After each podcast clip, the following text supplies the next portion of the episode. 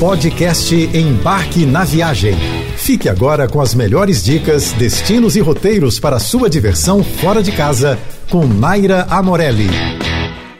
Se tem uma coisa que eu amo fazer é viajar. E quando a viagem ainda tem um apelo gastronômico, aí a coisa fica muito melhor. Se você é dos meus, acho que a dica de hoje vai te deixar bastante feliz. Me diz aqui, você gosta de pratos feitos à base de nozes e castanhas? Se você respondeu sim, então já se organiza aí para subir a serra rumo a Teresópolis e se jogar no Festival Quebra-Nozes. Desde 1 de dezembro e até 9 de janeiro, o Polo Gastronômico de Teresópolis reúne 23 restaurantes uma intensa programação cultural e receitas especiais com frutos secos, ingredientes que não podem faltar nessa época do ano. E claro que aproveitar as muitas atrações da cidade é das partes mais interessantes da viagem. Se você é apaixonado por natureza, uma visita ao Parque Nacional Serra dos Órgãos é parada obrigatória. Aproveite os dias quentes para dar uns mergulhos nas cachoeiras da região. E se gostar de revisitar o passado, uma visita ao sobrado histórico José Francisco Lippe é uma viagem através de material fotográfico, documental, móveis e objetos originais do fim do século XIX que contam a história da família e também parte da história de Teresópolis e o início do vilarejo Venda Nova.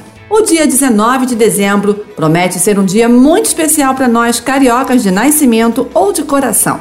É que nesse dia, às 9 horas da manhã, o Rolé Carioca volta a ser presencial e retorna às ruas do Rio de Janeiro pela primeira vez após o início da pandemia. Para o aguardado reencontro com os rolezeiros, o projeto cultural que já levou mais de 24 mil pessoas por diversos bairros e locais históricos da cidade desde sua criação em 2013, escolheu a tradicional Quinta da Boa Vista, no bairro de São Cristóvão, como tema para um inédito roteiro. O passeio gratuito e aberto ao público vai visitar ao longo de duas horas icônicos pontos da região tão importante para a história da cidade. Entre eles, o Museu Nacional, a mais antiga instituição científica do país e atualmente em obras de recuperação após o incêndio sofrido em 2018, o novo Bioparque do Rio, o antigo zoológico da Quinta da Boa Vista, fundado em 1945, e monumentos históricos como a estátua de bronze de Dom Pedro II, inaugurada em 1925, data do centenário do imperador. Depois, claro, aproveite para estender sua toalha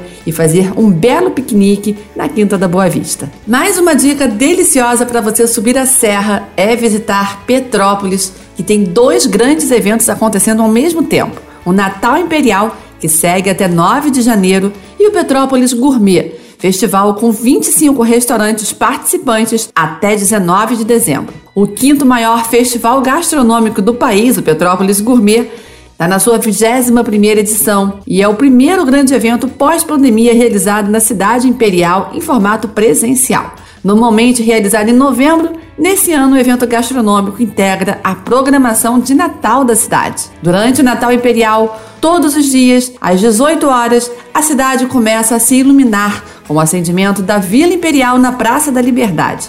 A programação natalina inclui concertos, contações de história e espetáculos de balé. Aproveite os dias para visitar as muitas atrações imperdíveis da cidade imperial mas fique atento, já que poucas delas costumam abrir antes das 10 da manhã. Para entrar no clima imperial, vale caminhar pela Avenida Keller e pela Rua da Imperatriz para admirar os vários palácios. Entre essas duas vias fica a gótica Catedral de São Pedro de Alcântara, que exibe o mausoléu imperial com os restos mortais de Dom Pedro II e sua família. Passear pela nossa cidade maravilhosa é das coisas que eu mais amo fazer nos fins de semana. Hoje eu trago uma dica dupla para você aproveitar já no próximo sábado. Dando continuidade à programação da série Sons da Primavera, a Orquestra Petrobras Sinfônica vai apresentar nesse sábado, dia 18, às 11 da manhã, um concerto de câmara gratuito e ao ar livre no MAN, o Museu de Arte Moderna. O repertório é uma homenagem às danças brasileiras e com certeza vai ser um sucesso, como nas edições anteriores que já passaram pelo Parque das Ruínas, Museu Histórico Nacional e Jardim Botânico. Depois, te convido para fazer um passeio no bairro da Glória para visitar um pedacinho da França e conhecer a Praça Paris, construída em 1926. As galerias da Praça Paris fazem alusão aos projetos de jardins franceses.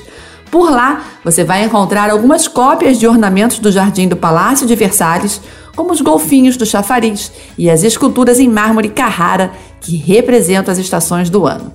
Aproveite esse oásis em meio a um dos maiores parques públicos da cidade e estenda sua toalha para fazer também aquele belo piquenique. Após quase dois anos fechada ao público, a Biblioteca Nacional finalmente reabriu as portas com a adoção de protocolos de segurança e visitas agendadas. A Biblioteca Nacional aqui no Rio de Janeiro é a maior da América Latina e, de acordo com a Unesco, uma das dez maiores bibliotecas nacionais do mundo. A visita guiada, que é gratuita, Funcionará às segundas, quartas e sextas, de meio-dia e meia às 15h30. Por enquanto, não serão permitidas visitas espontâneas sem agendamento. E o agendamento tem que ser feito no e-mail visitaorientada@bn.gov.br. Outro lugar que você precisa visitar ali mesmo na Cinelândia, praticamente ao lado da Biblioteca Nacional, é o Teatro Municipal.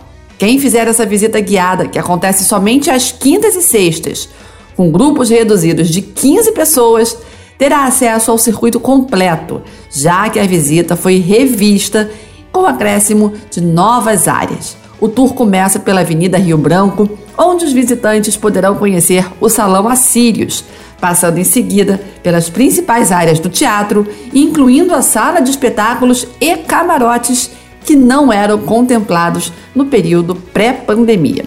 Para agendar sua visita, mande um e-mail para visitaguiada.tmrj.gmail.com. Você ouviu o podcast Embarque na Viagem.